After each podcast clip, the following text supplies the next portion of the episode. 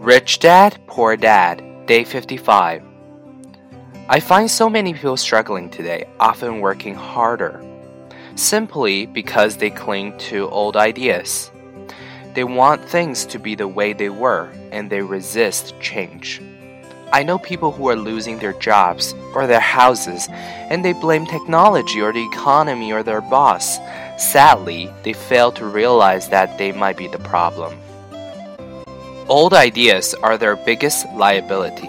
It is a liability simply because they fail to realize that while that idea or way of doing something was an asset yesterday, yesterday is gone.